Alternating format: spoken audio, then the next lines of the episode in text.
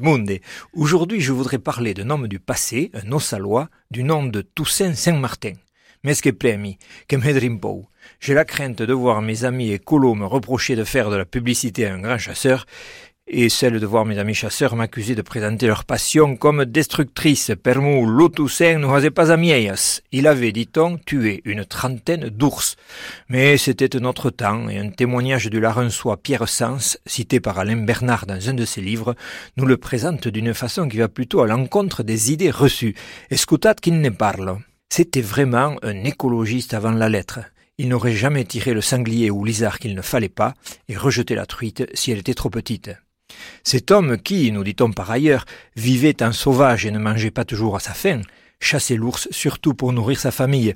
La tradition voulait en effet que celui qui avait tué un fauve, ours, loup ou même renard, en promène la dépouille de porte en porte et reçoive dans chaque maison quelque nourriture. Le monde que pensaban que que vous et donc.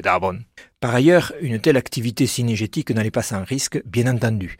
Marcel Couturier, dans son livre Le gibier des montagnes françaises, écrit au sujet de notre homme, Saint-Martin, par chance, s'est tiré indemne à quatre reprises de la charge d'ours blessés. Mais si cet homme a toute ma sympathie, c'est surtout qu'ayant essayé d'aller vivre à Paris, il est vite revenu en disant Je n'en pouvais plus de pêcher les poissons rouges dans la Seine. Gloire à lui. Et